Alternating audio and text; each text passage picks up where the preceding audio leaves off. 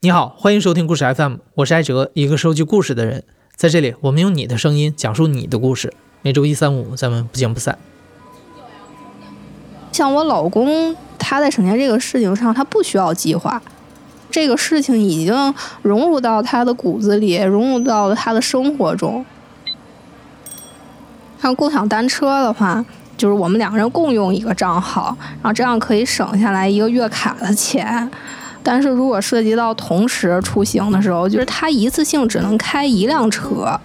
然后我老公他就会让我先骑到目的地，完了然后他再打开另一个车，然后再骑过来跟我汇合。之前那跨年的时候，我还开玩笑跟他说，说明年家庭小目标就是明年能买得起两张月卡，然后能同时开两辆车。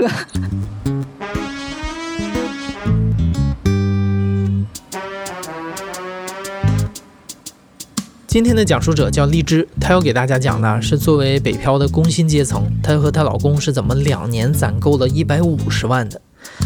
荔枝夫妻两个人都处于相对比较挣钱的金融行业，荔枝是学金融的，她老公是学计算机的，都是北京知名高校毕业之后留在了北京工作。但是因为是在央企工作，他们本身的工资啊，在金融行业里不算高，两个人的年薪加起来大概是五六十万的样子。而这两年攒出了一百五十万，当然首先还是他们两口子理财能力比较强了，另外还有零散的副业。但除此之外，他们俩还有一门绝技，就是靠极致省钱的生活方式。大家好，我是荔枝，嗯，今年二十六岁，然后在北京生活。没遇到我老公之前，我觉得自己的消费观。嗯，感觉和大部分女孩都挺像的，就是还是挺喜欢买买买的，就不是说会特别注重去攒钱这种观念。啊，我跟我老公是一七年认识的，然后那个时候我还没有毕业，嗯，就在读研究生啊。但是当时我老公他就是已经工作了，然后我是在实习的时候认识我老公的。当时就是他应该是先对我有好感的，然后就是呃来主动去接触我，然后跟他接触的过程中，我就发现他智商特别特别高，嗯，他也是就是毕业于北京一个很知名的一个高校，然后他对数字是非常非常敏感的，因为我记得当时，嗯，好像呃。好像是我给他邮寄过一个什么东西，但是具体是什么事情我忘了。然后那个快递都已经收到了之后，他他好像就扫了一眼上面那个快递单，然后他就能记住那个快递单号。嗯。然后他的智商高，还体现于他是一个学理工科的人嘛，啊，但是就没有什么金融和财务的背景啊，但是他花了两年时间就通过了 CPA，啊，就是注册会计师。嗯，他这个准备 CPA 的时候还在上班，就属于一边上班，然后一边去准备这个考试。嗯，所以我就当时就觉得这个男生这个智商很高，就就很吸引我。嗯，然后感觉对我也很好。虽然他对自己是比较节俭的，但是他是属于，比如一一顿饭里面只有一块肉，他可能会把这块肉就给我，他自己就不吃的那种类型的人。对，其实理工男是属于。就很适合结婚的一类男生，然后就他们会特别踏实，比较顾家，呃，所以当时遇到他的时候，我就觉得他好像就是我要结婚的那个人。后来恋爱谈了两年多，这对北漂情侣就结婚了。荔枝的老公是一个计划性极强的人，虽然只比荔枝大五岁，但他已经在自己的规划之下，成功的拿到了北京户口，有了可观的积蓄，并且在父母的帮助下，在北京二环附近买了房子，正在每个月还七千块钱的房贷。在婚后的生活当中，荔枝亲眼目睹了她老公作为一个普通的工薪阶层，是怎么靠抠门攒出了上百万的。我和我老公刚认识的时候，嗯，我觉得他当时的消费观好像也挺正常的，我也没有发现有什么特别异于常人的地方。嗯，比如这个追求女生的时候会花心思买一些东西啊，买礼物呀，然后平时啊吃饭看电影啊，他也会主担主动去承担这部分的这个花销。就是真正觉得我老公是一个比较节俭的人，嗯，是从开始准备结婚的时候就发现的。其实我自己一直都没有想过在北京要要攒多少钱，就是计划去攒钱是呃我老公提出来的。嗯，他就是觉得我们现在住的房子对口的学区不是特别好，然后他就是说想过几年，然后再买一个学区房。我们现在住的这套房子是我老公呃爸爸妈妈给出了一大笔首付买的。几乎是掏空了，嗯，两个老人的钱包的这种程度吧。那如果说过个四五年要再买一套学区房，那肯定家里面就嗯不太可能支撑这么多了，就肯定要靠我们自己。呃，所以从那个时候开始，嗯，他就说，就是以家庭为单位要开始攒钱计划。然后像我老公那种的话，就是说他在省钱这个事情上，他不需要计划，呃，就是这个事情已经融入到他的骨子里，融入到了他的生活中。嗯，像他的这个花呗，我好像之前看到过，要少的话一个月就是呃一百块钱、两百块钱。其实这一两百块钱就是他一个月的生活费，呃，然后可能多的时候。也不会超过一千块钱。嗯，我印象比较深的就是，嗯嗯，我老公他会留下很多那个快快递的那个纸盒子。然后周末找一个收废品的师傅上门，然后把把这个 纸箱子卖出去。就像疫情那段时间，我就比较崩溃，因为那个外面的人就进不来我们小区，所以那家这个地上就已经都堆得满满的，然后都下不去脚，就全部都是那个箱子，我就挺崩溃的，就特别想直接扔下去，但是他又不让。然后我就觉得这么贵的房子，这个十万一平米的房子，然后全部都用来堆废品，我就觉得何必呢？当时就觉得挺不理解的，因为每次那个收废品的师傅就就压价压的特别狠，然后他就只给我们几块钱，然后后来那个他每次卖完这个东西之后呢，都会把这些小零钱放到一个信封里，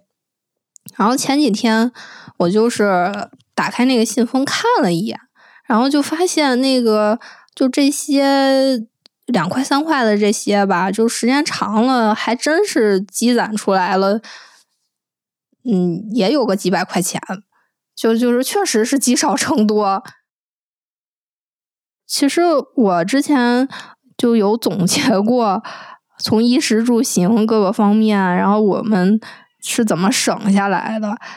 就确实就是靠不花钱。像吃饭这个方面，就我们两个人的单位都是有食堂的，可以解决早餐跟午餐。嗯，晚餐的话。食堂可能就不管饭了，但是像我们单位的话，中午是自助餐，想拿多少拿多少嘛。但是我一个女孩又吃不了很多，然后有时候我就会拿一个饭盒，然后带一些饭菜回家，然后晚上我们就去吃我从单位带回来的饭，然后这样晚上也不花钱。再有就是。我们两个都是大众点评的 VIP，然后级别都很高，级别高的这种账号，就每个月中霸王餐的概率也会提高。就是关于这个霸王餐呢，实际上也是我开发出来的一个提高生活品质的一个途径吧。因为跟他生活在一起之后，就发现如果要真是。什么都不花的话，就生活品质下降太多了。然后我就想起来自己大学的时候，呃，一直在玩这个大众点评。然后就跟他在一起之后，我就把这个又捡回来了，就又开始在上面写笔记啊什么的。然后把那个账号就是刷的高一些。然后我老公在知道了还有这样一个嗯好事儿之后，然后我之前也说过，他就比较典型的理工男嘛，然后做事情就又很认真，然后很很执着，然后又挺聪明的，然后他就会去研究大众点评的规则，然后就严格按照他那个规则去累积那个积分，他就用了我忘了是两个月还是三个月时间，然后他就从零把他的账号从零，然后练到了顶级。然后后来他把自己的号练成顶级了之后，又练了个小号，然后这样的话，我们就是用三个号，然后去抽奖，然后这样就中奖概率就会特别特别高，所以我们大概每周都会出去吃饭，嗯，而且时间长了之后。会有一些餐厅主动来找我们，然后就是希望我们给他们发一些探店的笔记，嗯什么的，然后这样的话就是呃邀请我们免费去吃嘛，然后给他们写一些探店的笔记就可以了。所以后来就发现这个也逐渐成了一个副业。除了在开头提到两个人共用一个共享单车的月卡之外，在出行方面，荔枝老公的建议是能坐公交车就不坐地铁。虽然相比之下，公交车只是省下两三块钱，但是能省一块是一块啊。当然，偶尔赶上天气不好或者是有急事儿，夫妻俩还是会打车的。但具体要怎么打车也是有讲究的。偶尔我们会打个车。公司可以报一部分这个打车票，能报多少额度，我们就卡着那个额度，也会充分利用滴滴给的各种优惠券啊。像滴滴每天在 APP 里面打卡，然后就会呃获得一定的那个福利金嘛。然后我们两个人会每天定一个闹铃，坚持去打卡，然后这样。呃，积累福利金多了，打车的时候就可以就是折掉一部分钱。然后后来我们就发现那个可以美团打车，然后曹操出行、滴滴、高德打车轮着打，这样就是最省钱的方法。呃，因为你在一个 APP 上使用时间长了，然后它就会对你形成价格歧视，然后它你打的车的单价就会提高。嗯，或者说给你的优惠券就逐渐减少，因为他觉得你是已经是一个粘性客户了。然后再加上，据说手机上好像还有还有监控吧，就比如说你打开了这个高德打车，然后滴滴可能会监控到，然后你再回到滴滴的界面，他就会送你个优惠券。啊，对，就是旅游这块儿也可以说一下，就是。我们就是也出去玩过，然后会抢那种特价的机票，然后特价的机票就是特别特别的便宜，呃，因为我我推荐一个 A P P 吧，它叫那个十六番，然后十六番上会就是搜集各个航空公司，然后每天推出的一些活动。然后我们是先看特价机票可以去哪些目的地，然后再定要去哪儿玩儿。嗯，像比如去年，嗯，我们去那个杭州，嗯，好像才两百块钱。衣服这方面，荔枝的老公也很节俭，有些初中时候的衣服现在还穿着。荔枝家一年有两次采购衣服的机会，分别是六月左右的年终打折和年末的双十一。他们会集中购入一波快时尚品牌的各季节衣服。如果要买稍微好一点牌子的衣服呢，就是等到荔枝老公的公司年底发放服装券的时候，才会买一些能够直接抵扣的衣服。不过，荔枝作为一个女孩，多少还是会用一些化妆品的。但是自从她找到接小红书推广的渠道之后，不仅获得了试用品，还看清了一些消费世界的本质。嗯，就是我就发现了有很多的那种试用的平台，就是它相当于是一个中介，然后有一些那个化妆品的公司，它推一些新品，然后它可能要有一些消费者，然后在网上，然后发试用的这种报告，然后我就就在这种平台上就注册嘛，然后注册了之后，然后就每个月都会收到一些品牌寄给来寄给我们的那个化妆品呀，或者是护肤品。就帮他们在那个，比如微博上呀，或者是小红书上呀，发自己的这种试用的报告。就通过啊这些事情吧，然后我就发现，就所谓的这种小红书还有大众点评，实际上上面发的很多东西，就是都是推广性的，都是广告性的。现在做消费类的这些 APP 就特别注重。这个所谓的 KOC 就是原来叫 KOL，就是意见领袖，然后现在都在往那个 KOC 关键顾客上面转，然后我们就是这个浪潮 里面的关键顾客，嗯，所以就是逐渐发现了这个行业的行业最后一些比较真实的东西之后，好像也会逐渐的降低自己消费的欲望。不用被这些消费主义去蒙蔽头脑吧。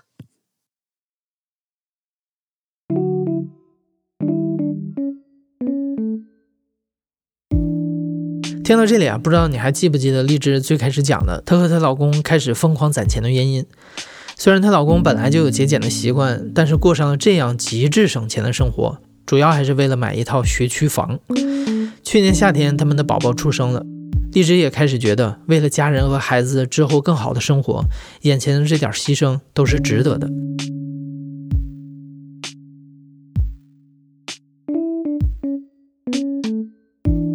其实我们现在住的这套房子的话，离核心区域就就还是很近的，住在二环边上。其实我是挺满意现在住的这个房子的，而且也觉得。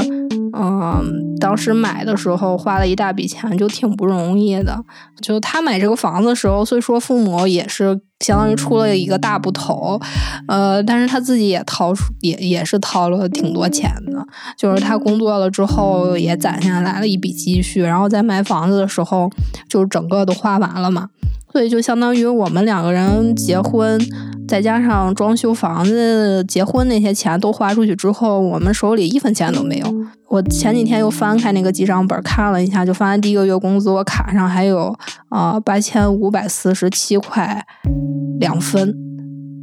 嗯，就我们当时只有这么多钱，所以一开始结婚的时候，我也没想着要再买一套房子或者怎么样，就觉得住在现在这个地方已经很好了。不过我老公他就会觉得，啊，北京就是这样啊，大家在教育上都在做军备竞赛，然后都在买学区房，然后他也要买学区房。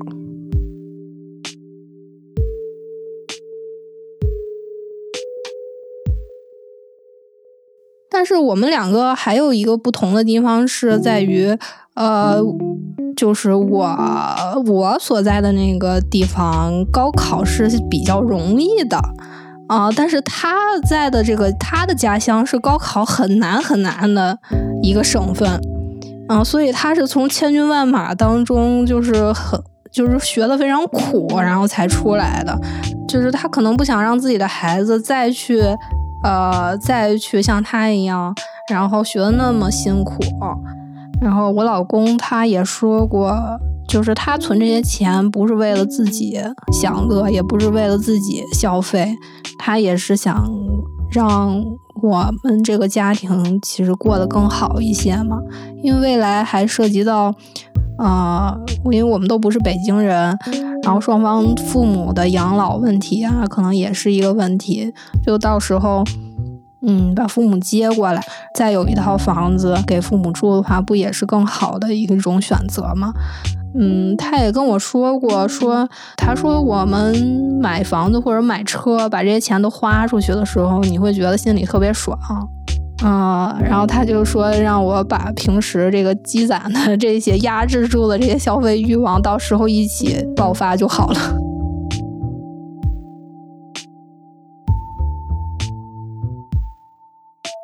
跟另一个人一起生活吧，就是他会有自己的缺点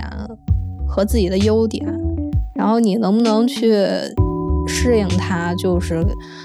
嗯，是一个综合性的考虑吧。然后他在生活中是非常非常照顾我的，嗯，然后然后也特别喜欢用那种苦大仇深的方式来表达这种爱意，比如说可能他买的。呃，营养有营养的东西全部都给我吃，然后他一口都不吃。然后我可能会更倾向于，比如你买两份儿，然后你吃一份儿，然后我吃一份儿，大家开开心心的一起吃，不好吗？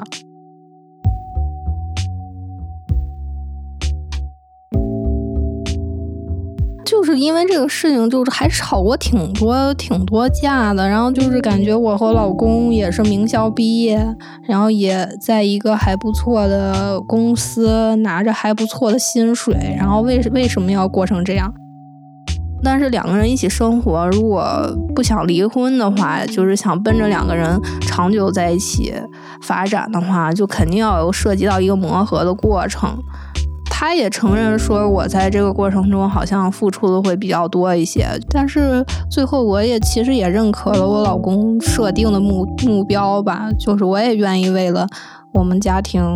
和我的孩子，然后去付出，嗯，这些努力。像我们两个人，呃，也是只用了两年的时间嘛，然后就已经攒了一百五十万，然后我就觉得，那就再过两年的话，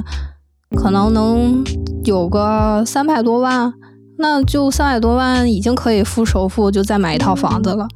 然后后来我就觉得，可能买不起，就是在网上，就是大家都在抱怨说北京房价高的那些年轻人，嗯。他们就是没有一个一以贯之的这个种价值观，很多人就是什么都想得到，就是他既想每个月又花钱买了自己喜欢的东西，然后又想那个几年之后我在北京买一个房子，然后安定下来。就是我觉得这样的话，他可能会到最后发现自己什么都没得到。我是挺羡慕我老公这样的人的，他就有一个一以贯之的这种价值观，就我愿意为买房这个事情付出这么多的努力，这么多的这个辛苦，然后我也认可这个事儿，然后最后我就能买得了房子。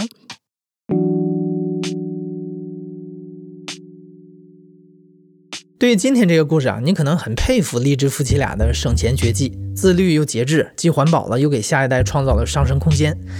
你也很可能不认同这种极致的抠门啊，因为未来的经济形势说不准会变成什么样呢？说不定我省下的钱会迅速贬值，或者投资失败呢。不如今天就享受，活在当下嘛。没关系啊，乳之蜜糖，彼之砒霜嘛。我觉得这两种方向的选择都不能说有错，我们对生活方式的选择肯定是五花八门的。那听到这里啊，我特别想征集一些你和钱的故事，包括你在花钱、省钱或者理财方面的选择，让故事 FM 的听众可以参考一下你对钱的态度。如果你有兴趣来讲一讲，欢迎到故事 FM 的微信公众号回复“花钱省钱”这四个字来给我们投稿，我们会尽快联系你安排采访。哦，对了，尤其如果你是相对年长的听众啊，比如说已经退休了，那就更欢迎来我们节目讲一讲了。我觉得您和钱的关系还有思考，可能对我们的年轻听众来说是很有参考价值的。如果你是年轻的听众，除了来讲一讲你自己的故事，我也鼓励你啊，不妨和父亲或者是母亲来个对话，聊一聊你们两代人关于钱的态度。我们也可以教你如何去采访。总之呢，欢迎来故事 FM 投稿，跟我们联系，期待你的故事。